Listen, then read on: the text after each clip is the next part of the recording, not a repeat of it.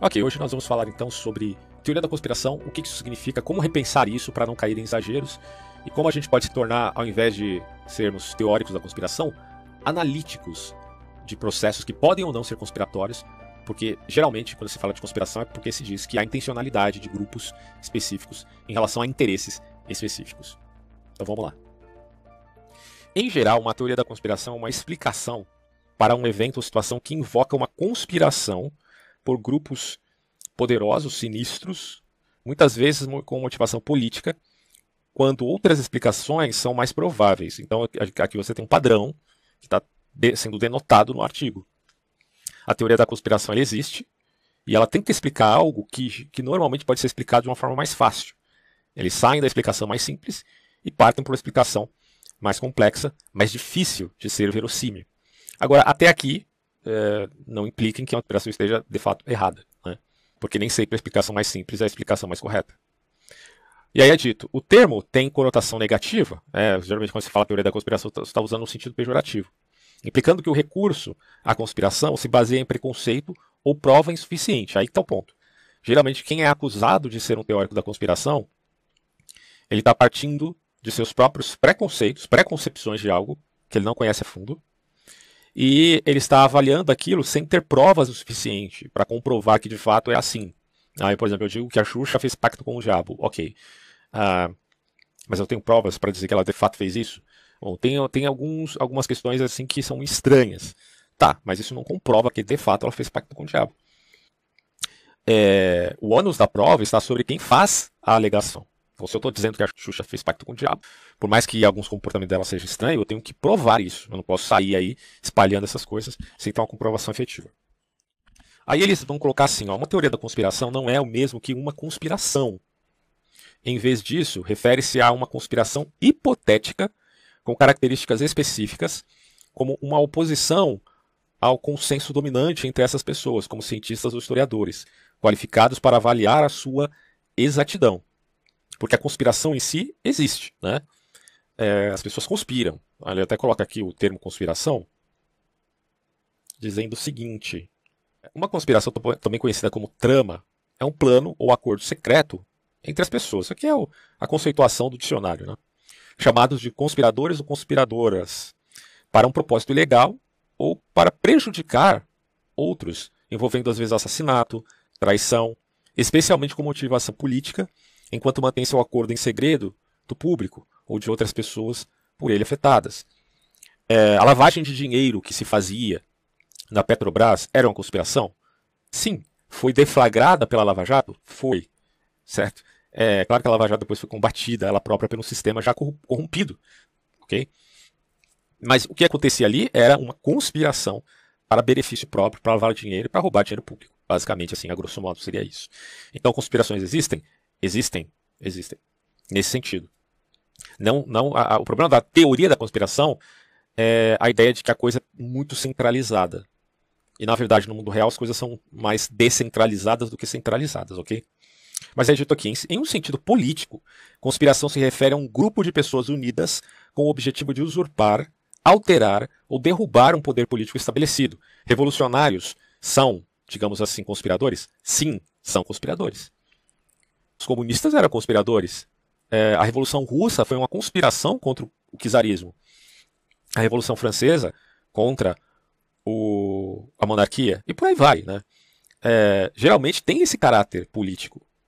A questão de usurpar ou alterar as leis e a tradição. ok? Do ponto de vista revolucionário. Ou até reacionário também tem esse caráter revolucionário, por, por mais que não pareça ser um consenso aí, revolucionário é uma coisa, reacionário é outra, mas o reacionário pode fazer uma revolução para voltar aos valores passados, certo? Isso também acontece. Quer dizer, no sentido, em tese, né, digamos assim. Dependendo das circunstâncias, uma conspiração também pode ser um crime ou pode ser um, uma desobediência civil. Algumas conspirações são mais deflagradas, outras são mais escondidas, tá? mas todas elas estão ali presentes no mundo, estão presentes no mundo. Só que, eu repito, é um pouco mais descentralizado do que o teórico da conspiração imaginaria.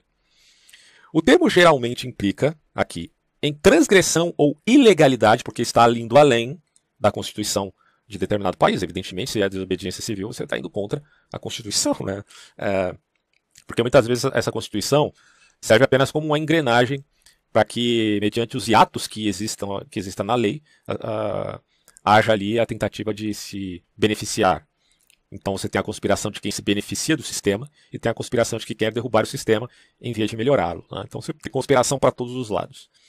E aí ele diz aqui, já que as pessoas não precisam conspirar para se envolverem em atividades que eram legais e éticas. Se a atividade é legal e ética, não há necessidade de conspiração.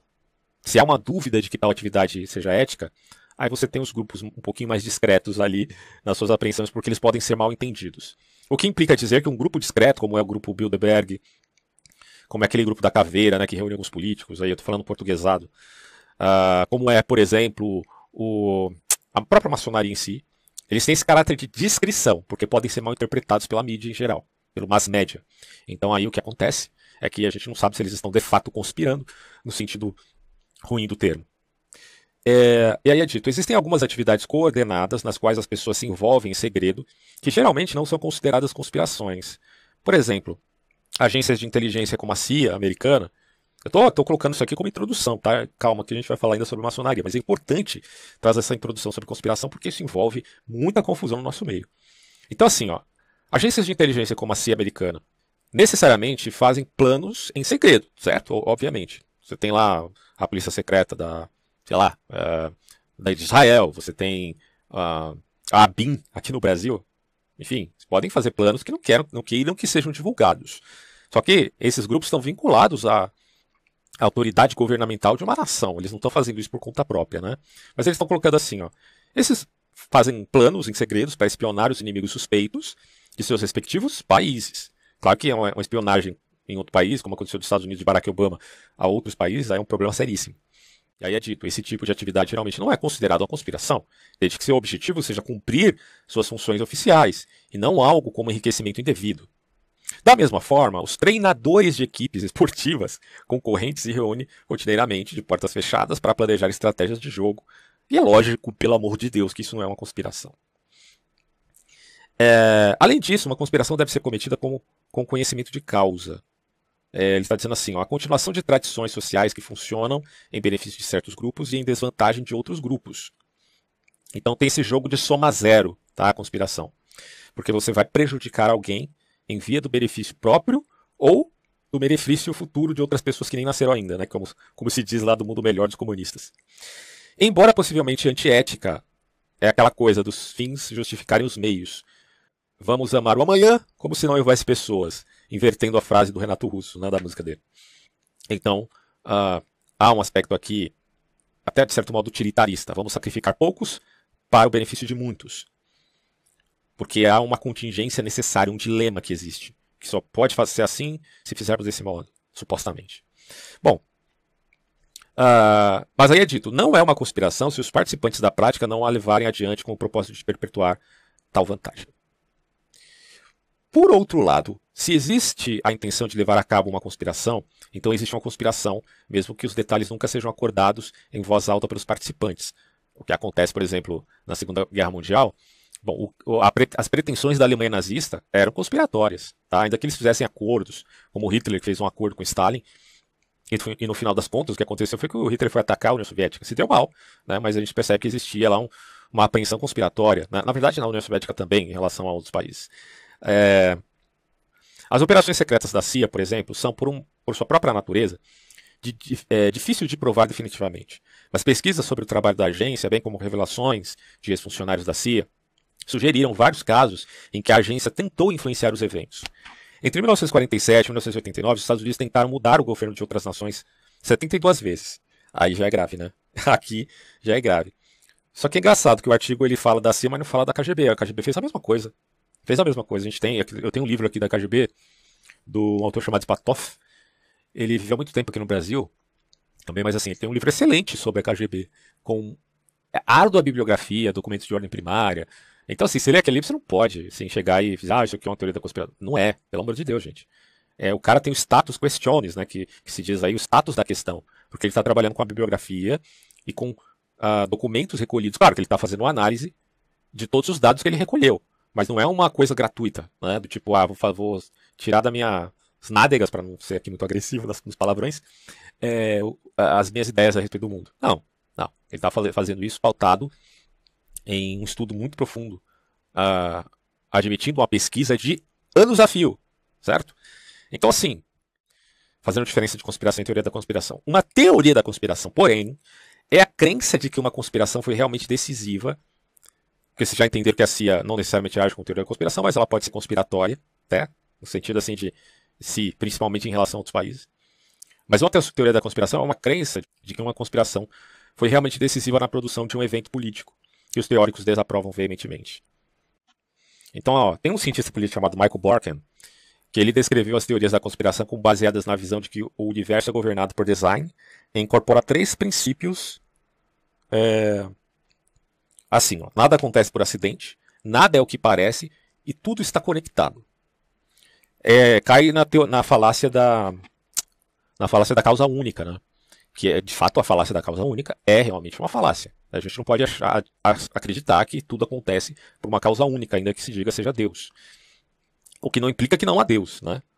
É, porque se o cara fala assim, é governado por um design, ele está dizendo assim, então é a crença de que existe Deus. Ué, mas a crença em Deus nada tem a ver com a admissão ou não de uma teoria da conspiração. Tá? Dizer que nada acontece por acidente, a própria Bíblia, em Eclesiastes, vai dizer que há o acaso. Né? É, a existência do acidente e da teleologia, que é a finalidade, são duas coisas admitidas por Aristóteles, né? se a gente pega a filosofia clássica. Então você pode admitir o acidente uh, enquanto se diga que não há substancialidade do tipo da finalidade que se admite a causa final, sendo, portanto, a teleologia uh, que aparece né, na fé cristã. Então, uma coisa não implica a, a não aceitação da outra. Né? Mas aqui é um cientista político, né, filósofo, né? ele está, é, assim, é, só está jogando aí alguma ideia no sentido de, de caracterizar a teoria da conspiração. Outra característica comum, vai ser dito aqui, é que as teorias da conspiração evoluem para incorporar qualquer evidência existente contra elas, de modo que se tornam, como escreve esse autor, um sistema fechado que é infalsificável e, portanto, uma questão de fé em vez de prova. Só que existe uma linha tênue aqui, né? Porque é muito fácil você ridicularizar uma argumentação dizendo que ela é, tomado já essa conceituação de, de pejorativa teoria da conspiração, que tal é isto mesmo. Então, o cara fala uma coisa do qual você não estudou a fundo, né? Por exemplo, ah, existe lá em Davos a tentativa de se fazer um capitalismo verde, ponto. Aí alguém que não estudou o assunto, que não conhece nada a esse respeito, vai dizer: ah, besteira, teoria da conspiração, blá blá blá. Claro, no sentido de que tal seja um, uma defesa que o outro lado esteja fazendo de forma assim infalsificável, né? É querer trazer aqui, por exemplo, a concepção de Karl Popper do falsificacionismo e chamar a teoria da conspiração daquilo que nós podemos colocar assim como ad hoc. Ou seja, você defende uma teoria e ela se torna falsificável, ao ponto de que nada do que você diga a respeito das anomalias daquela teoria funciona para te convencer de que ela está errada e que você tem que partir de outro pressuposto, certo? Então você defende os aspectos a priorísticos por evidências que não estão conectadas umas às outras, mas que existem, certo? Uh, e isso é um problema, porque se o interesse é reconhecer a realidade do ponto de vista das relações políticas que existem no nosso meio, né, porque o que mais existe de teoria da conspiração é em relação às ciências políticas. Isso aí é certeza, né? Porque quando se fala de, teoria da conspiração, pode ter certeza que isso envolve política envolve narrativas. E essas narrativas podem ser narrativas uh, de vertentes ficcionistas, como eu geralmente abordo aqui no meu canal. Isso é um problema seríssimo. Porque parte do pressuposto, do a priori, de ideologia A, B ou C. Se sua ideologia é esta, então você parte da sua teoria da conspiração baseada nela. E muitas vezes você acusa os outros de teoria da conspiração quando você é que está fazendo uma, ok? Isso é bem curioso, há um jogo dinâmico entre você uh, questionar de forma inocente uma determinada teoria e assimilar outra também de forma inocente. Isso acontece tanto com a direita, né, do ponto de vista do espectro político, quanto com a, a esquerda. Por exemplo, é, por exemplo, a questão do, do dilúvio bíblico, né, que eu acho bem, é bem assim, é, polêmico o suficiente para se encaixar com o que eu estou querendo dizer. Uh, Existem mais de 200 270 povos antigos que se referem a um dilúvio de caráter assim quase universal. É claro que a gente pode admitir que no texto bíblico de Gênesis fale-se num dilúvio universal no sentido de uma hipérbole. Tá? E muita gente questiona isso. Foi o Pirula, é, do canal cientificista que ele tem aí no YouTube muito famoso, dizer que o dilúvio é uma besteira sem tamanho, tal, que isso aí não tem sentido nenhum. Ele até tem cuidado de dizer que ele não conhece o hebraico, mas que do ponto de vista científico, o dilúvio é um absurdo.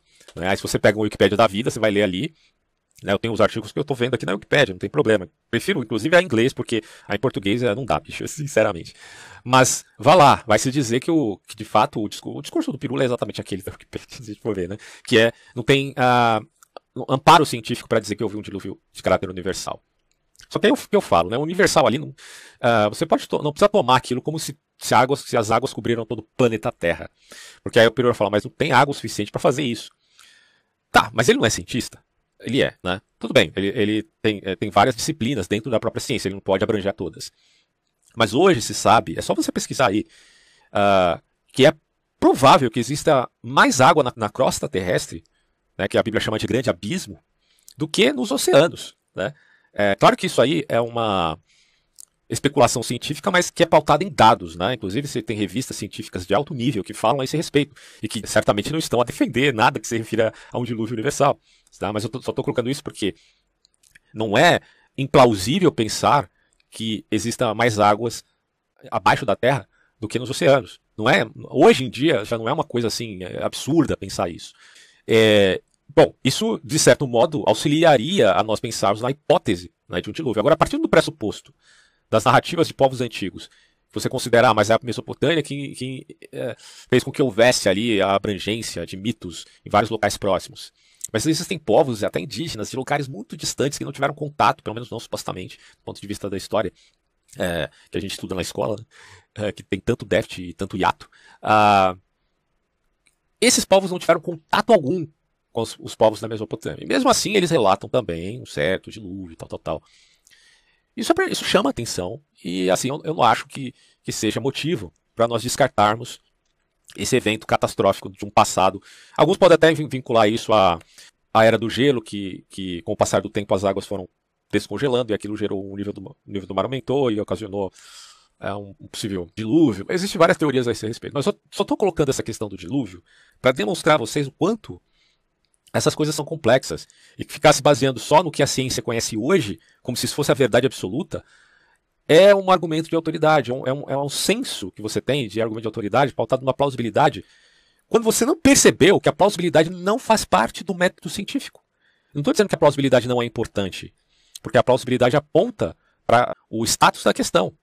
Agora, ela não é, não faz parte do método científico. Você não pode se pautar apenas do que é plausível para a academia e dizer que essa é a verdade absoluta, entende? Senão, assim, é impossível até ser cristão. Tem cristão positivista por aí, né? Que, assim, ele dá aval a tudo que a ciência fala em termos de síntese. E você tem que ter um certo cuidado aí, pelo amor de Deus. Porque de repente a ciência está falando outra coisa depois e aí você tem que mudar. Você está assim, simplesmente seguindo a corrente sem questionar nada. Aí não dá, né, meu? Por isso que eu tomo cuidado aqui, né, com essas inferências, assim, uh, que geralmente são pautadas em visões de mundo que estão como que latentes, não aparecem, mas que te influenciam. Né? Por exemplo, esse autor aqui, cientista político, falando sobre teoria da conspiração. Ele pode ter falar que, ah, mas isso é pautado numa visão de um design e tal, e de repente o cara é um materialista. Ele simplesmente está seguindo a visão de mundo dele, implantando isso na teoria dele, você consome a teoria do cara, sem perceber que a, a cerne da teoria dele, que sustenta toda a sua hipótese, é pautada na visão de mundo materialista que ele tem, quando você não se diz materialista. Então você está vendo o problema disso? Por isso que eu prefiro estudar filosofia do que outras matérias, porque pelo menos a filosofia me dá esse ferramental para questionar a essência das ideias do cara e não só o aspecto periférico que tenha nela. Né? Porque do ponto de vista periférico ele pode acertar, como eu disse, um mais um é dois. Mas essencialmente ele pode estar errando muito feio aqui. Mas vamos lá. Uh, vai se dizer aqui que outra característica comum é que as teorias da conspiração evoluem para incorporar qualquer evidência existente contra elas, de modo que se torne, como escreve alguns autores, um sistema fechado, infalsificável. Né? Aí, você, aí ele vai uh, colocar algumas teorias da conspiração, conspiração civil, de acordo, uh, um acordo entre pessoas não é teoria da conspiração, isso aqui é conspiração, tá? Que a gente já fez a diferença. Conspiração civil é um acordo entre pessoas para enganar ou fraudar outros de seus direitos legais ou para obter uma vantagem injusta. Isso aqui é o que mais existe no mundo, né? É, você pode colocar aí como o Código Penal, né? É, é, geralmente é o 171, né? Mas enfim, existem várias formas de você enganar pessoas para receber benefício próprio e você pode fazer isso conspirando contra elas, é, com outra, formando uma quadrilha, por exemplo. Conspiração criminal, de acordo, é um acordo entre pessoas para infringir a lei no futuro. Em alguns casos, tendo cometido um ato, assim, futuro, uh, no sentido de fazer um plano a longo prazo. Em alguns casos, tendo cometido um ato para promover esse acordo. Tá? Aí quando eu falo do Fabian Society, que eles. É, eu não estou dizendo que é uma conspiração criminal propriamente dita. A intenção é boa, eles querem melhorar o mundo. Né? Mas o Fabian Society tem um plano de como eles querem que o mundo seja. Manifesto, todo manifesto, se a gente for ver, manifesto transhumanista, até o manifesto comunista, etc, etc. Todo manifesto tem a pretensão de dizer uh, o que é uma injustiça, o que é um erro, e o que deve ser feito, e como acertar, e como que as coisas deveriam ser, e tal, tal, tal. Então o manifesto em si, ele demonstra um senso uh, de tornar aquilo melhor. Claro, partindo de um pressuposto que eles julgam ser bons, porque eles estão primeiro identificando a justiça para melhorar o mundo. Só que de boa intenção, né, como diz o ditado, o inferno está cheio. Conspiração política. Um acordo entre pessoas com o objetivo de ganhar poder político ou atingir um objeto político. Isso existe? Sim. O próprio artigo está dizendo que há uma diferença entre conspiração e teoria da conspiração e que conspiração política é um fato que acontece, certo? A Lava Jato está aí para não me deixar mentir. Uh, a gente vai falar outros tipos de conspiração aqui, que depende da participação de outros e tal. Mas vamos voltar sobre o aspecto justamente da teoria da conspiração. Deixa eu só voltar aqui ao outro artigo. É, aí ele repete aqui a, a, a sentença. As teorias da conspiração resistem à falsificação e são reforçadas pelo raciocínio circular, ok? A tautologia. Tanto as evidências contra a conspiração quanto a ausência de evidências são reinterpretadas como evidências de sua verdade. Então existe um caráter pós-racional, é uma pós-racionalização.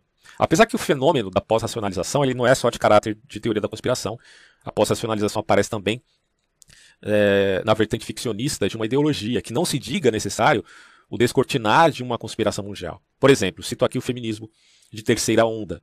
Como já expliquei anteriormente em outros vídeos, o feminismo de primeira onda se refere aos direitos do sufrágio universal, a, a mulher tem quer o direito ao voto, o homem tem direito ao voto com o ônus de ir para a guerra. Se você pega a Primeira e Segunda Guerra Mundial, é, os, os, milhares e milhares e milhares de soldados que foram esmagados, destroçados, destruídos, amputados, traumatizados, foram homens, tá? Porque o cara tem direito ao voto, mas tem o ônus da guerra.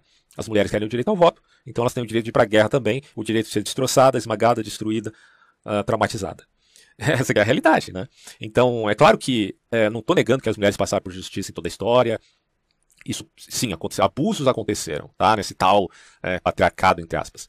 Uh, que não é tão, tão, tão, entre aspas, assim, diriam as próprias feministas. Mas o que acontece é que se no, no, na primeira onda feminista havia justiça no sentido de permitir que elas sejam é, agentes civis, inclusive pedindo a abolição da escravatura, que também era um sentimento correto, na segunda onda você já tem os exageros de dizer que o parto é uma opressão da natureza contra as mulheres e blá blá blá, e aí é, o direito ao aborto, sem se preocupar com o direito do nascituro também, porque, enfim, é uma vida, o nosso processo de vida é assim, a gente é nascituro para depois ser uh, um ato, um ser humano em ato.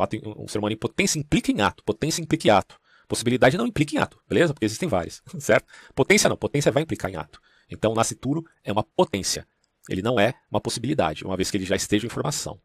Uh, enfim, a loucura chegou a, a tal nível no feminismo de segunda onda que se tornou este tal sexista é, preconceituoso. Até as, as, feministas de terceira onda dirão um feminismo burguês, porque fala de questões burguesas na segunda onda. E misândrico, porque odeia os homens. Né? A, e aí o que acontece no feminismo de terceira onda? Ao invés do feminismo de terceira onda se voltar para a realidade e dizer, olha, vocês exageraram, porque há diferença entre homens e mulheres, de fato, mas a gente não pode cair no identitarismo voraz e ficar odiando homens, porque isso não é o caminho. É, os, as mulheres foram injustiçadas na história, mas os homens também passaram por poucas e boas. Vamos tentar ser mais amigos. Em vez deles voltarem para o caminho uh, mais adequado, a, a justa posição, digamos assim, elas fizeram uma pós-racionalização da teoria. E elas passaram a dizer simplesmente que não há diferença entre homem e mulher, que tudo é a mesma coisa, que está uma fluidez total, e caíram no radicalismo da ideologia de gênero. Tá? Então a resposta delas para o feminismo de segunda onda, ao invés de ser uma resposta do tipo, olha, vamos ser sensatos, vamos voltar à realidade, elas simplesmente caíram no outro extremo. Né? Ah, se vocês são identitários, então a gente vai ser sem identidade nenhuma. Olha a loucura. Né? É, até que surgiu, no seio do próprio feminismo de terceira onda, um tal feminismo chamado feminismo que se diga da diferença, onde as mulheres estão admitindo que realmente há diferença entre homens e mulheres, que tudo isso da ideologia de, da, da ideologia de gênero é uma balela. Né? Isso é muito intrigante porque elas mesmas, algumas delas reconhecem este dado, mesmo sendo aí feministas e tal. Então estou explicando isso para falar sobre pós-racionalização, que é um fenômeno que existe em ideologias, existe também no seio da religiosidade, mas existe também nas teorias de conspiração, tá? Por isso o problema da, do raciocínio circular, por isso o problema da resistência à falsificação. Alguns pesquisadores, diz o texto, sugerem que a ideação conspiracionista, que é uma crença de teoria da conspiração, pode ser psicologicamente prejudicial ou patológica até. Né? Só que aí é fácil você psicologizar o argumento alheio, porque aí você está usando o argumento ad hominem. Em vez de você responder a questão do outro, você está dizendo que o outro é psicologicamente prejudicado, né, para não dizer que ele é louco. Em vez de você chamar ele de louco, de lunático, você diz que ele uh, tem uma patologia que se apropria de teorias da conspiração e que você não, você é o saudável, o bonitão, né? É a fada sensata de um lado e o, sei lá, mano, o bombo de peito estufado, né? Que diz que uh, a ciência está correta e eu estou do lado da ciência, né? Porra, pelo amor de Deus, para com essa palhaçada, cara, para com essa palhaçada. A vida é mais complexa, né? Como diria Shakespeare. A vida é muito mais complexa do que as nossas vãs filosofias, parafraseando aqui o Shakespeare falou de outra forma.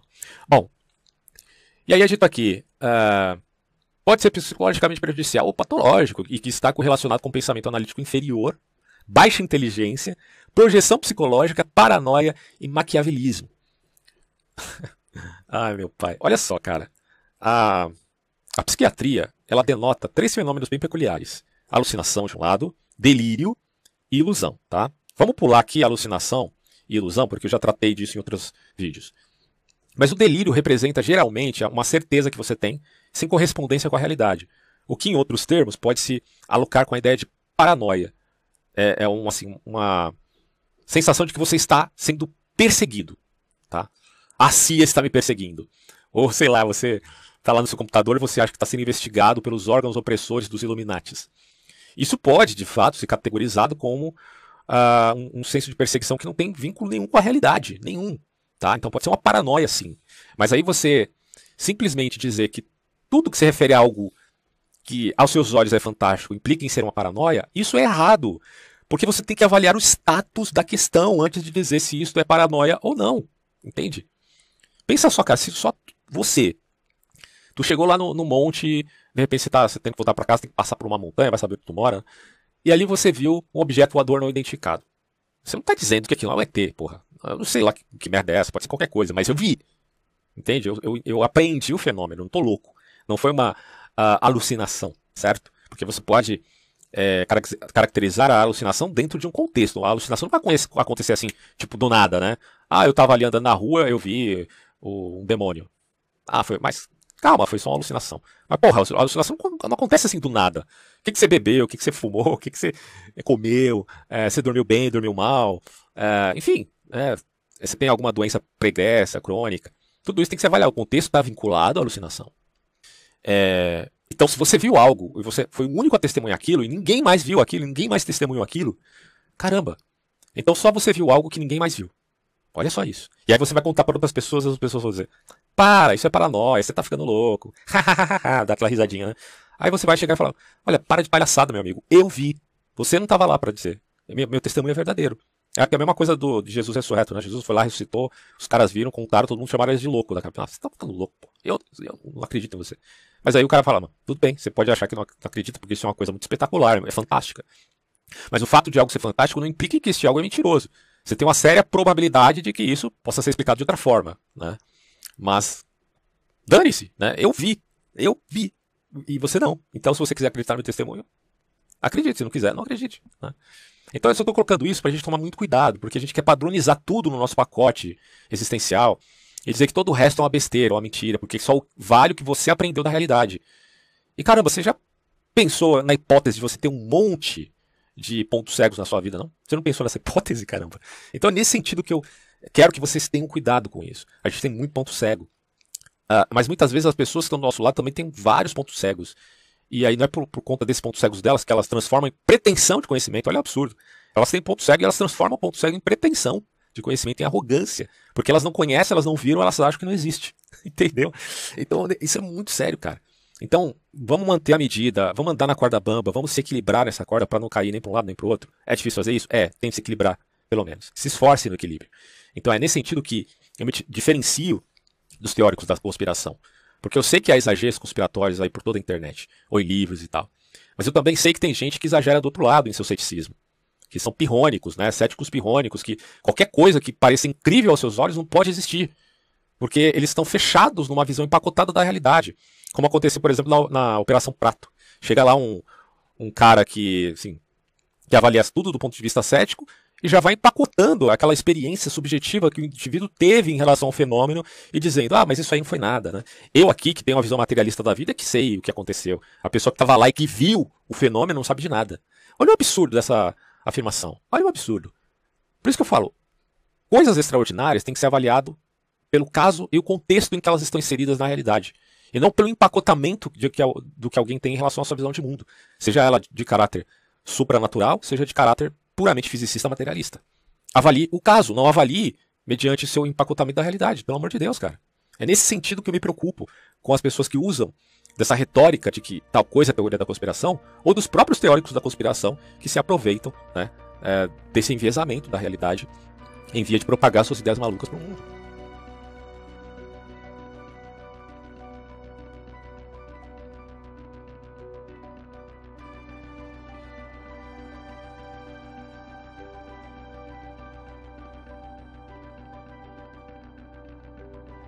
Aí ele vai dizer aqui, né? No entanto, o consenso científico atual afirma que a maioria dos teóricos da conspiração não é, é, não são seres patológicos, precisamente porque suas crenças, em última análise, dependem de tendências cognitivas que são neurologicamente programadas na espécie humana, que provavelmente têm origens evolutivas profundas, incluindo inclinações naturais para ansiedade e detecção de agências. É, quem fala isso aqui não entendeu, por exemplo, que a teoria da evolução não é falsificável. E aí?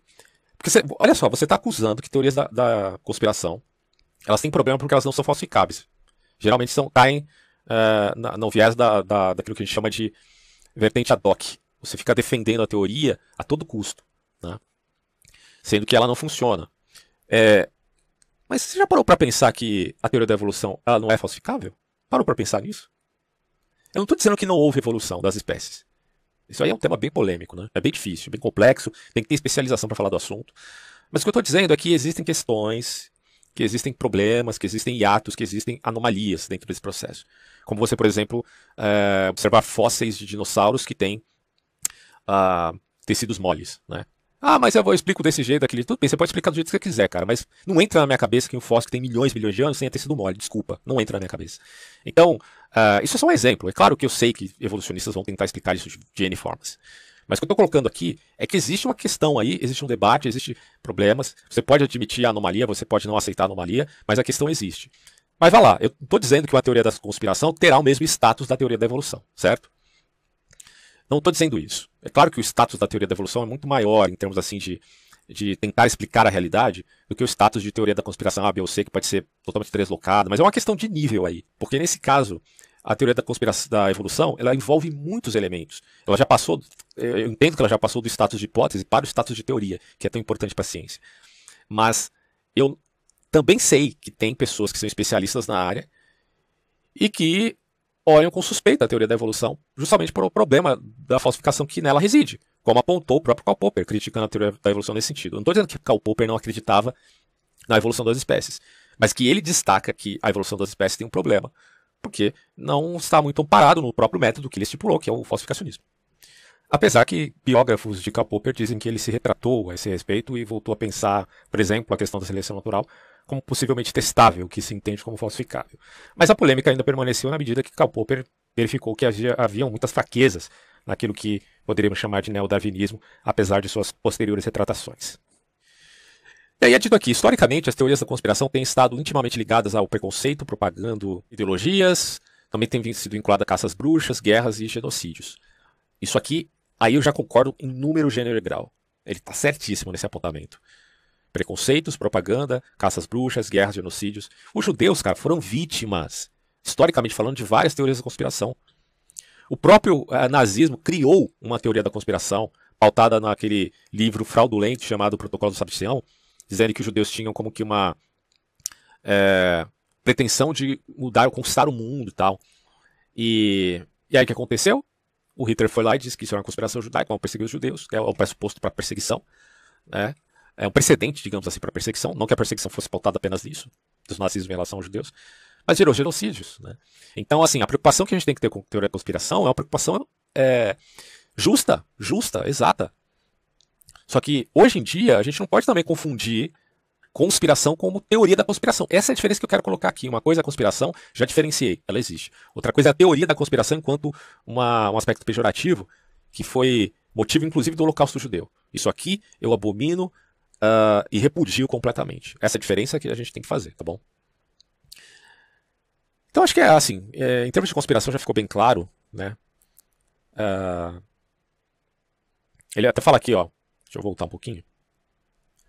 Historicamente, as teorias da conspiração têm estado intimamente ligadas a todos esses problemas, caças bruxas, né, genocídios, e eles costumam ser fortemente acreditados é, pelos perpetradores de ataques terroristas e foram usados como justificativa para vários deles na, na Alemanha nazista, que eu acabei de citar aqui, na União Soviética, na Turquia. A Primeira Guerra Mundial talvez tenha sido motivado por isso também, né? Com a morte de Ferdinando. É, tem alguns que negam a AIDS. É, tem, tem pessoas. Não, tem de tudo. Na internet é loucura total. É, negação da AIDS pelo governo da África do Sul, negação do Covid-19 atualmente, né? Também. A questão da, da teoria da conspiração da vacina. Uh, mas enfim, a negação da. Porque vocês estão percebendo que é uma linha tênue, muito complicada aí. Que... Peraí, o que me interessa é a realidade. Se você parte desse pressuposto, o que me interessa é a realidade. Se a realidade me, me convencer de que existe uma conspiração, eu vou admitir ainda que o mundo não acredite. Mas se isso está servindo como motivação para perseguir minorias, para perseguir pessoas inocentes, a isso aí é, é, uma mentalidade perversa, certo? Como aconteceu lá no genocídio de Ruanda, onde milhares de pessoas foram perseguidas por grupos étnicos uh, distintos em via de uma conspiração. Então, olha a questão como é complicada. Eles vão citar aqui uh, negação da AIDS pelo governo da África do Sul, motivado pela teoria de conspiração, causou cerca de 330 mil mortes por, pela, por AIDS. O QAnon é a negação, aquele grupo né, estadunidense, é a negação sobre resultados das eleições presidenciais dos Estados Unidos de dois, em 2020. Levaram à invasão do Capitólio dos Estados Unidos em 2021.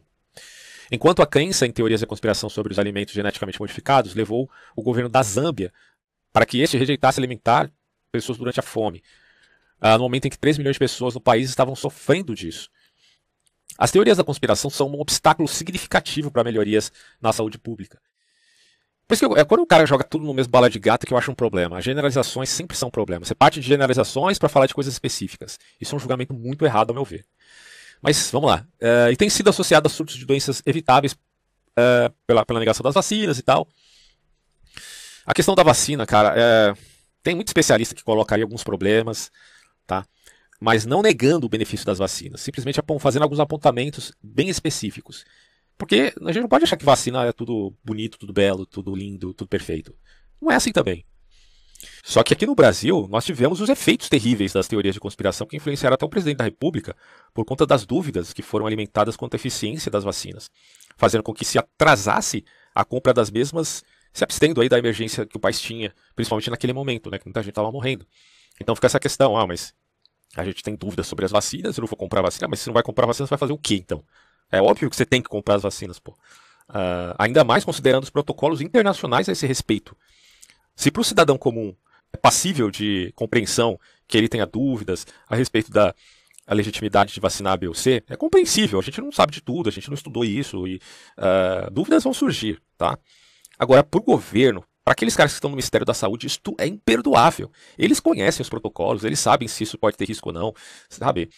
É, esses caras, é, no momento que a gente precisava que eles de fato estivessem preparados, eles não estavam. E aí deu nisso, né? Um, uma negligência terrível em termos de políticas públicas relativas à saúde. E aí eu coloco aqui, né, e mesmo diante de tais catástrofes, esse pessoal continua com a sua pós-racionalização, mentindo para a população, inventando várias narrativas sem comprovação alguma. As famosas vertentes ficcionistas. Apenas com retórica burlesca, cara de pau, e aí até coloco aqui como indignação simulada, porque eu vejo muito isso acontecendo. Pessoas com indignação simulada, para demonstrarem uma sinceridade que não existe. Eu não sei onde é que esse pessoal vai enfiar a cara, sinceramente, depois que tudo isso passar. Agora, eles estão forjando narrativas à torta e à direita. Ou a gente pode colocar aqui a direita e a esquerda também, né? Porque a esquerda vive também, não estou falando em geral, né? Mas parte da esquerda e parte dessa direita que está aí vive inventando narrativas para desqualificar, por exemplo, os pretensos candidatos que aos seus olhos sejam uma pedra de tropeço aos projetos de poder que eles têm. E aí eu pergunto, né? Como é que você pode ainda ter coragem de acenar para essa gente que, sinceramente, cara, são canalhas. Inventam mentiras, tem como prática política destruir a reputação de pessoas que agiram com certa dignidade em seus cargos públicos, mas não há escrúpulo nenhum por parte destes tais detratores. E os asseclas que o seguem. E eu só posso dizer que, bom, enfim, fica a cargo da sua própria consciência, né, de você reconhecer, fazer um exame de si mesmo e ver que isso aí tem alguma coisa muito errada. Então, aí eu vejo um problema seríssimo. A gente está experimentando um problema sério aqui no Brasil do que chamamos de teoria da conspiração pautada em saltos lógicos. Uh, outros efeitos das teorias da conspiração incluem a redução da confiança nas evidências científicas. Aí, para isso, eu aconselho assim: não parta da teoria da conspiração para questionar a ciência, cara. Não parta daí. Parta dos, dos filósofos da ciência, porque eu estudei isso em faculdade. A filosofia da ciência é uma disciplina. Parta daí. Aí você vai lá estudar Thomas Kuhn, Karl Popper, Lakatos. Aí você vai, é, é, sei lá, tem, tem, vários autores, né? O que eu vivo é, abordando aqui no meu canal é o Alan Chalmers, né? O que é ciência. Leia esses livros e aí você vai entender o que é ciência, o que é método científico, o que é o empirismo, como isso se desenrolou em toda a história, para depois você criticar a ciência. Porque quem parte da teoria da conspiração para criticar a ciência está é, tá partindo da própria ignorância, porque não estudou o assunto. Agora, se o filósofo da ciência critica a ciência e é chamado de teórico da conspiração, porra, aí não dá, né, bicho? Aí é muita sacanagem. É... Por isso eu acho que são, assim, igualmente bobos, idiotas, aqueles que defendem a ciência em tudo, são cientificistas, e aqueles que negam a ciência em tudo, que são os teóricos da conspiração. Os dois são uns bobos, porque vocês pararam para pensar que existe uma disciplina chamada filosofia da ciência? Parou para pensar nisso não? Uh, aí ele fala aqui de radicalização e reforços ideológicos e grupos extremistas que causam consequências negativas até para a economia. Eu não tenho como negar isso, não tenho como negar isso. Ele está certíssimo em apontar os males da teoria da conspiração. Teorias da conspiração, antes limitadas a públicos marginais, tornaram-se comuns, principalmente hoje, né, por conta da internet, das redes sociais, emergindo como um fenômeno cultural do final do século XX, início do século XXI. Eles estão espalhados em todo o mundo e geralmente são acreditados, até mesmo sendo mantidos pela maioria da população. As intervenções para reduzir a ocorrência de crenças conspiratórias inclui manter a sociedade, uma sociedade aberta e melhorar as habilidades de pensamento analítico do público em geral.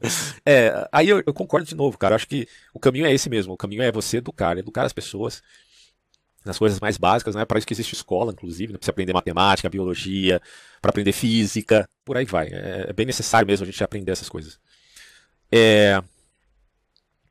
O dicionário Oxford o... vai dizer o seguinte, olha que interessante. Uh, Define-se a teoria de conspiração como a teoria de que um evento ou fenômeno ocorre como resultado de uma conspiração entre as partes interessadas. Uma crença de que alguma agência secreta, mas influente. Se é secreta, como é que eu fiquei sabendo para poder respaldar isso, né, que existe uma conspiração? Por isso que eu não falo, não é necessariamente secreta, meus amigos. Ela é discreta, porque se ela for secreta, não tem como eu saber, porra. Como é que eu vou saber se o bagulho é secreto? Receber alguma revelação divina, por acaso? Bom, é, se eu estou falando que isso existe, então, ou eu digo que é discreto, ou eu digo que é secreto e eu recebi a revelação de Deus. Porque do contrário, como é que eu vou saber se o bagulho é secreto? então, assim, uma crença de alguma agência secreta mais influente. Tipicamente política, na motivação e opressiva na intenção. É responsável por um evento, portanto, uh, quase que inexplicável.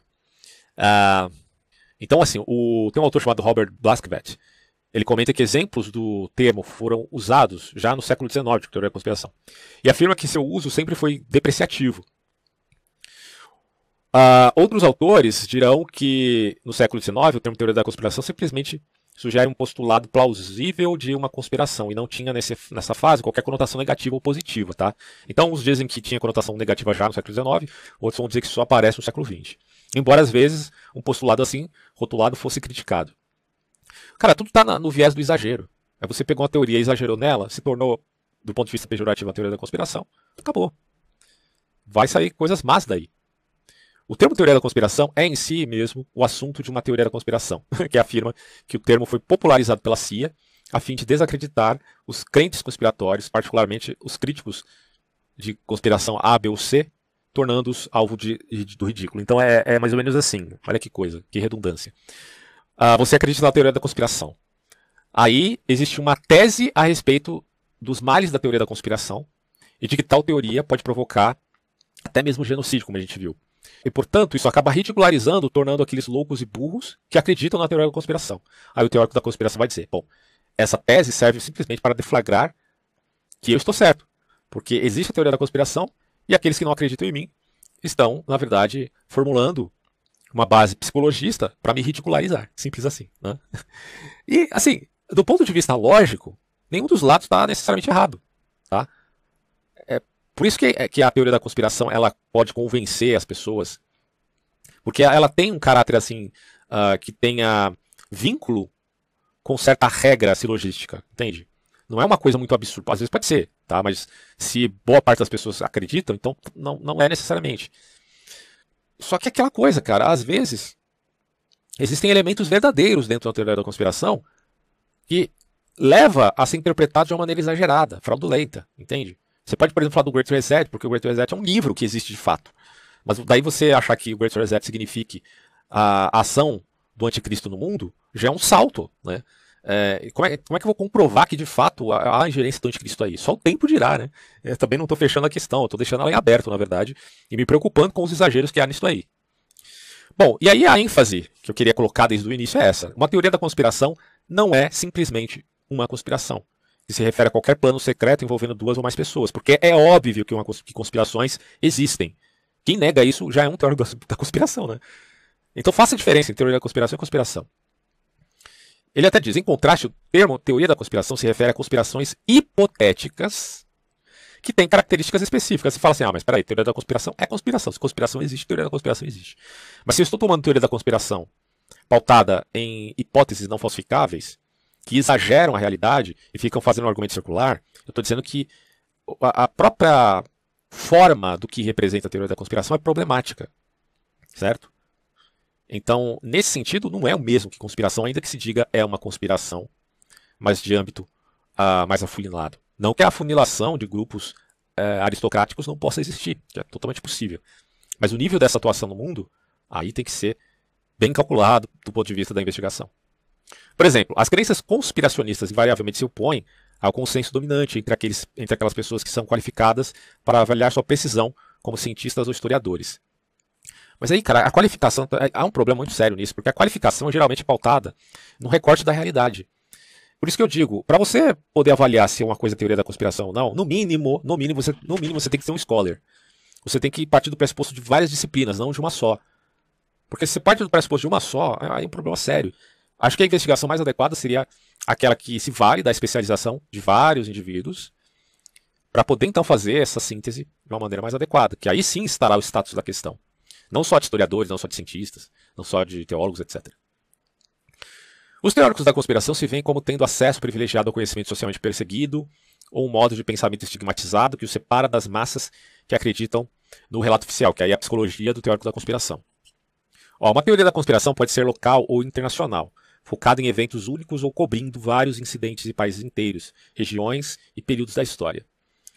Uh, de acordo com alguns autores, o conspiracionismo tradicional envolveu uma teoria, mas ao longo do tempo, conspiração e teoria se separaram, já que, que o conspiracionismo moderno muitas vezes não tem qualquer tipo de teoria por trás dele. Os cinco tipos de Walker né, a respeito de, do que seja a teoria da conspiração, ele, ele identificou então os seguintes tipos. O inimigo de fora refere-se a teorias baseadas em números que supostamente tramam contra uma comunidade de fora. O inimigo interior encontra os conspiradores à espreita dentro da nação, indistinguíveis dos cidadãos comuns. O inimigo acima envolve pessoas poderosas manipulando eventos para seu próprio ganho. Uh, inimigo abaixo mostra as classes mais baixas trabalhando né, para derrubar a ordem social. E as conspirações benevolentes são forças angelicais que trabalham nos bastidores para melhorar o mundo e ajudar as pessoas. Cara, assim, isso, aí, isso aqui não fala nada a respeito da realidade. É só você pegar. Olha só, estude a história do socialismo. Só isso, estude a história do socialismo. O que significa? Quem são seus teóricos? Quais são os socialistas utópicos? Quais são aqueles que fizeram manifestos? Quais são aqueles que pensaram na praxis, na mudança do mundo, que saíram da contemplação filosófica? É, aqueles que quiseram implantar uma mudança social efetiva? Estude a história do socialismo e depois volte aqui e leia uh, esses cinco tipos de Walker a respeito da teoria da conspiração. Você vai ver que isso aqui não, não, não auxilia em nada a, a gente saber efetivamente se há ou não grupos que atuam no mundo para mudá-lo. Agora, o problema é como explicar essa dinâmica.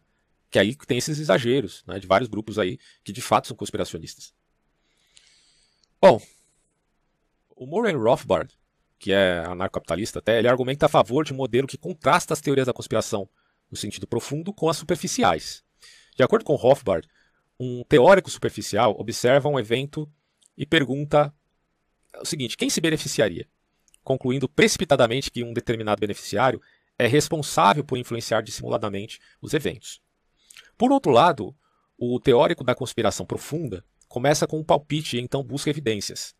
Rothbard descreve essa última atividade como uma questão de confirmar com certos fatos a paranoia inicial de alguém. Ó, oh, que interessante. Eu tenho um artigo aqui que eu tinha separado, inclusive está no, no Instituto Rothbard, né? evidentemente, que ele vai tratar justamente dessa questão, né, que está abordada aqui no artigo que a gente está lendo. Uh, e diz assim: ó, sempre que surge uma análise incisiva sobre quem manda em nós e de como seus interesses políticos e econômicos estão interligados, ela invariavelmente é acusada de ser uma teoria da conspiração da história, que é uma paranoia ou determinismo econômico e até marxista. Esses é, rótulos degenerativos, é o que eu falei, você pode usar isso aqui como retórica. Toda essa observação a respeito da tese acadêmica sobre teoria da conspiração pode virar apenas uma retórica que você utiliza para denegrir outros em vista de chamá-los de loucos, sem usar a palavra louco em questão. Então esses rótulos degenerativos são aplicados de forma geral, muito embora estas análises realistas possam ser e têm sido feitas em toda e qualquer parte do espectro político.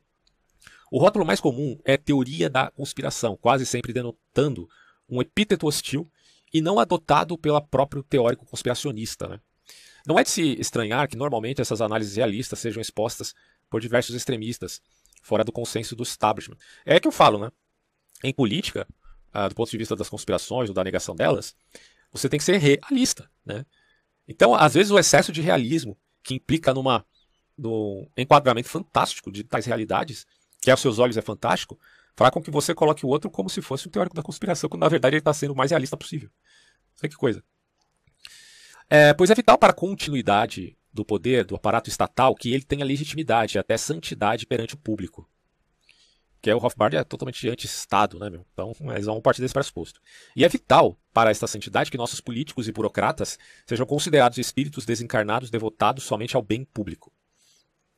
Uma vez que seja revelado que esses espíritos puros, entre aspas, frequentemente são orientados para a promoção de uma série de interesses econômicos bem terrenos através do uso do Estado, a mística fundamental do governo começa a ruir. É, eu não estou defendendo anarcocapitalista nenhum, tá? Eu só estou colocando aqui a, a visão que esses caras têm para dizer eu não estou sendo teórico da conspiração, eu só estou apontando que a gente não pode confiar tanto assim no governo como dizem por aí. E aí é dito, peguemos um exemplo simples. Suponha que fiquemos sabendo que o Congresso tenha aprovado uma lei de aumento da tarifa de importação do aço ou de limitação de cotas de importação deste produto. Com certeza, só um imbecil não sabe que a tarifa ou a cota foram aprovadas a pedido dos lobistas da indústria doméstica do aço, a fim de impedirem a entrada de concorrentes estrangeiros eficientes. Ninguém iria dizer que esta conclusão é uma teoria da conspiração, mas o que o teórico conspiracionista faz é simplesmente estender sua análise a medidas governamentais mais complexas. Por exemplo, projetos de obras públicas, o estabelecimento da Anvisa, a criação do Banco Central ou a entrada dos Estados Unidos em alguma guerra. Em cada um desses casos, o teórico conspiracionista pergunta a si mesmo: cui bono? É aquela que a gente vi, tinha visto já no, no, na explicação do Rothbard. Quem se beneficia dessa medida? É isso que o teórico da conspiração faz. Quem se beneficia aí? Se ele descobre que a medida A beneficia X e Y, seu próximo passo é investigar a hipótese X e Y. De fato, fizeram lobby ou pressionaram pela aprovação da medida A. Na verdade, está perguntando. Né? Bom, em resumo, X e Y sabiam que se beneficiariam e agiram em função disso. Ou será que sabiam? Fica a pergunta. Longe de ser um paranoico ou um determinista, o analista da conspiração é um praxeologista. Olha só, uma coisa, aí é uma diferença interessante que a gente pode fazer aqui. Uma coisa é ser analista da conspiração. Outra coisa é ser teórico da conspiração. Acho que aqui a gente tem uma boa diferenciação, cara. Uma coisa é você ser analista, no sentido de ter uma, uma perspectiva analítica sobre determinada conspiração, porque você sabe que conspirações existem, mas geralmente são descentralizadas. Beleza? Ok. Isso é diferente de uma teoria da conspiração que parte de saltos lógicos. Daí, o analista da conspiração aqui é um praxeologista, ou seja, ele acredita que as pessoas agem propositadamente, que elas fazem escolhas conscientes para utilizar meios para atingirem objetivos. Isso é mentira, por acaso? Não, não é. Consequentemente, se uma tarifa de aço é aprovada, ele supõe que a indústria do aço fez lobby para isso. Se um projeto de obra pública é criado, ele presume que tenha sido promovida por uma aliança de construtoras e sindicatos que usufruem de contratos de obras públicas e burocratas que ampliam suas funções e rendas. são os oponentes da análise conspiratória, entre aspas, que professam a crença de que todos os eventos, ao menos, ao menos no governo, são aleatórios e não planejados, e que, portanto, as pessoas não planejam e não fazem escolhas propositais. Você está vendo a, a, irracionalidade disso? De dizer que tudo que acontece no mundo não foi planejado, não foi pensado uh, e não, não houve, não, não teve uma ação para colocar isso em prática? Está vendo como isso é completamente irracional? Se as pessoas pensam alguma coisa, elas concordam entre si, e elas não querem deflagrar isso para os outros, e elas querem fazer com que isso aconteça e colocam isso em prática, ora bolas, é lógico que a conspiração existe. Só que a diferença aqui é você ser um teórico da conspiração, que faz saltos lógicos, que não entende de fato o que está acontecendo, e que imagina sem estudar o assunto, e o analítico da conspiração, que trabalha o pressuposto do ponto de vista de uma análise mais profunda. E aí ele diz aqui no artigo: existem, claro, boas análises conspiratórias e más análises conspiratórias, lógico. Do mesmo jeito que existem bons e maus historiadores, ou bons e maus profissionais em qualquer área. Você tem bons médicos, você tem maus médicos. E você pode ter bons analíticos de conspirações do mundo e maus, que caem em teorias de conspiração malucas, como foi o caso dos nazistas. O mau analista conspiratório tende a cometer dois tipos de erro, que de fato o deixam é, passível de, da acusação de paranoia por parte do establishment. Primeiro, ele para né, no cui bono, quem se beneficia. Porque se a medida A beneficia X e Y, ele simplesmente conclui que, em vista disso, X e Y foram os responsáveis. Ele falha em reconhecer que isso é apenas uma hipótese. E aí ele não sabe caracterizar o que é hipótese, o que é evidência, o que é prova. Cara, se você não diferencia hipótese de evidência, de prova, de ilação, de fato, então você, é você não pode falar nada, nem opinar sobre nada, porque essa é uma diferença básica. Né? E deve ser verificado descobrindo se X e Y realmente fizeram isso ou não. Daí o processo analítico. E não apenas imaginativo fantástico. Segundo ponto agora, esse é o primeiro. Agora, segundo ponto. O mau analista conspiratório parece possuir uma compulsão de juntar todas as conspirações, todos os blocos de poder de, de caras maus, né, do que ele acha que é mal, em uma única conspiração gigante, centralizando tudo. Né? É, ao invés de ver que existem vários blocos de poder tentando obter o controle do governo. Algumas vezes um conflito e outras vezes em aliança. Eles têm que pressupor, novamente, sem evidência, que um pequeno grupo de pessoas controla a todos e apenas simula colocá-los em conflito, o que seria, do ponto de vista analítico, é, praticamente é, inviável. Então, uh, resumo da ópera, meus amigos. Façam a diferença, a distinção entre teoria da conspiração e conspiração. E façam a diferença entre análise da conspiração com processo analítico e a teoria da conspiração, que é pautada geralmente em, em saltos lógicos não falsificáveis que confundem é, hipótese com fato, e, e, confundem ilação com provas de, de caráter primário.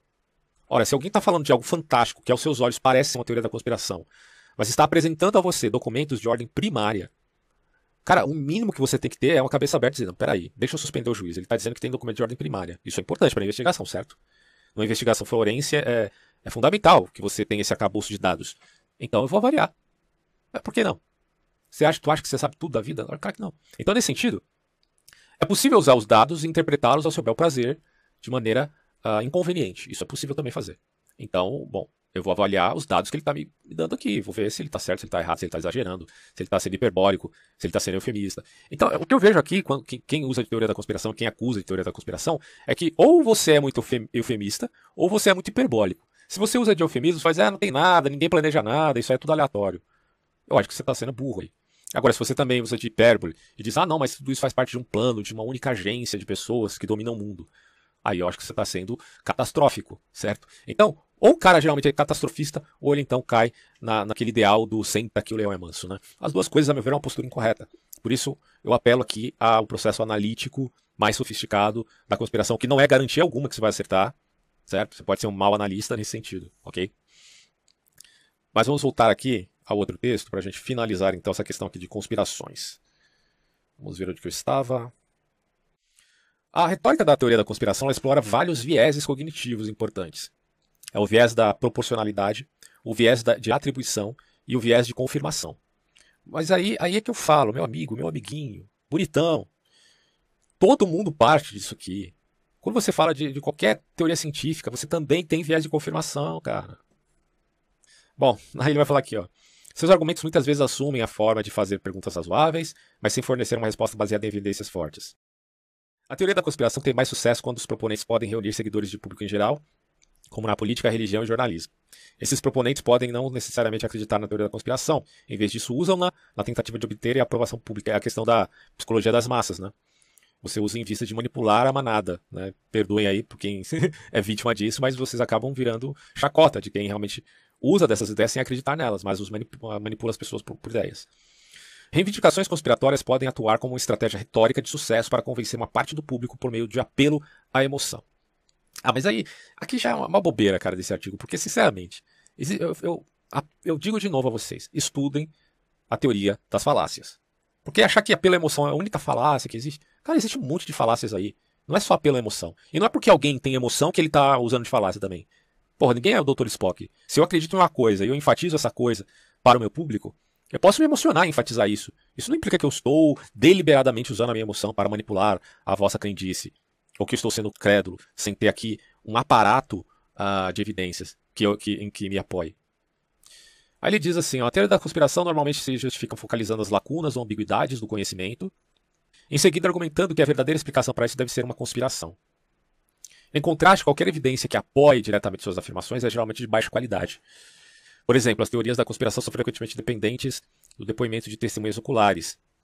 Nossa, cara, isso aqui é muita cretinice. Na moral, mano, na moral. Se você parte desse pressuposto aqui. Cara, depoimento de testemunhas oculares é fundamental para qualquer tipo de investigação que você queira fazer. É fundamental. O que significa análise objetiva das evidências? Se muitas delas não podem ter essa avaliação do tipo laboratorial. É igual eu falei para você, olha, pensa nessa situação. Você está num trem com três pessoas. E, de repente, o vagão para e entra o presidente, o ex-presidente Luiz Inácio da Silva. Aí você fala, porra! o Lula entrou aqui no meu vagão. Caramba, ninguém vai acreditar. Mas aí acontece algo extraordinário para quem ouvir a sua história depois. O Lula tem um ataque cardíaco e morre. Nossa, incrível isso. Agora estou eu e mais três pessoas, quatro testemunhas, que viram que o Luiz Inácio Lula da Silva entrou no, no trem e teve um ataque cardíaco e morreu. Bom, eu tenho meu celular aqui, uh, e aí eu ligo para algumas pessoas e digo: olha, eu estava indo para tal lugar, aí com mais três pessoas aqui, né? E aí entrou o presidente, o ex-presidente Lula da Silva, ele uh, entrou, sentou, estava tudo bem, ele teve um ataque cardíaco e morreu. Aí eu te pergunto, quantas pessoas iriam acreditar na tua história se você dissesse isso? Praticamente ninguém. A maioria diz, ah, lorota. Se alguém mais próximo de você dissesse isso. Vamos supor assim, você está numa live, né? É, aproveita para fazer uma live ali, né? Ah, a não ser que você mostre com a câmera o corpo do cara estendido no chão, morto, as pessoas não iam acreditar. Claro que você pode ter a tecnologia que facilitaria o seu testemunho. Tá? Então, assim, naquele espaço de tempo entre a factibilidade né, da confirmação da morte do Lula, se você falar para qualquer pessoa sobre aquele assunto, a maioria não vai acreditar. Ah, vai dizer que você está inventando. Eu, por exemplo, vou te dar, falar de uma história é, relativamente fantástica. Eu estava trabalhando uh, próximo do, da Praça da Sé, um tempo atrás, numa empresa. E quando eu estava indo embora, era mais ou menos às três da tarde, sabe o que eu encontrei lá? O Papa Bento XVI. Né? Se eu contar essa, história pro pessoal, você tá maluco. Você... Quer dizer que você saiu do seu trabalho, aí você foi pra Praça da Sé e encontrou o Papa Bento XVI? Porra, tá de sacanagem comigo, né, velho? Bom, agora se eu disser que o Papa Bento XVI de fato estava no Brasil na, nessa época, e que existia uma multidão em volta dele que estava sendo gravado e que tinham atiradores de elite apontando para todo suspeito, né, em proteção ao Papa, aí as pessoas vão, ah, tá, então naquele período que ele teve no Brasil, que ele foi para São Paulo, ah, não, beleza, então é, deve ser, pode ser verdade, né? pode, que não, pode ser que não seja, mas pode ser que seja. Então, bom, mas eu me encontrei sim, quer dizer, eu vi ele, né, não estou dizendo que eu conversei com ele, mas eu vi ele muito próximo, né. É, então, é, algumas coisas que acontecem com você pode, são experiências únicas, que são reais, são concretas, e que nenhuma experiência objetiva do ponto de vista científico pode dar conta disso, entendeu? Se você é o único que viu a porra de uma nave espacial, cara, é, todo mundo vai te chamar de louco se você anunciar essa história. Mas você não pode negar aquilo que você viu, desculpa. Né? A não ser que esteja um contexto alucinatório. Você vai saber disso, se de fato havia ou não esse contexto. Agora, assim, é importante a gente também dizer que no caso da testemunha, é óbvio que há de se verificar a qualificação dela referente àquilo que está sendo dito. Eu reconheço a importância das testemunhas oculares de um determinado caso que esteja a ser investigado, certo? Mas eu tenho que também uh, reconhecer que isso pode está enviesado de alguma forma. E daí a necessidade de avaliar todo o contexto para saber se a testemunha realmente é, é, digna de ser acreditada ou não. Por isso eu não estou defendendo aqui de modo alguma credulidade frente à testemunha. Mas o que eu estou dizendo é a avaliação e o respeito que se deva ter em relação a ela, considerando inclusive seu histórico, para saber, por exemplo, se ela não tem uma, um transtorno uh, que se pauta em mitomania, para saber se, se ela é uma pessoa respeitada na sua família, entre os seus amigos, tudo isso vai ser avaliado para podermos então validar ou não um certo testemunho que ela tenha tido. E considerando, repito aqui, o contexto uh, do ponto de vista também de ordem psicológica. Uh, então, assim, eu vou parar por aqui, porque esse assunto é muito extenso, mas é só para vocês entenderem o quanto é problemático a gente partir num pressuposto muito enviesado, seja da admissão da teoria da conspiração, seja da condenação perene da análise investigativa a respeito de conspirações, certo? Então, por favor, tomem muito cuidado com isso. E numa outra oportunidade eu quero ler para vocês aqui sobre a maçonaria.